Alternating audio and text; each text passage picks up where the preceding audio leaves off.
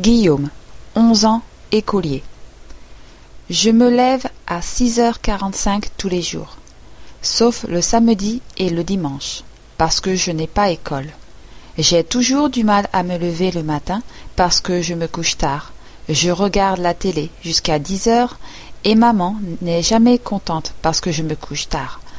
Je prends une douche, mon petit déjeuner et je sors dans la rue. J'attends le bus à la station qui est au bout de ma rue.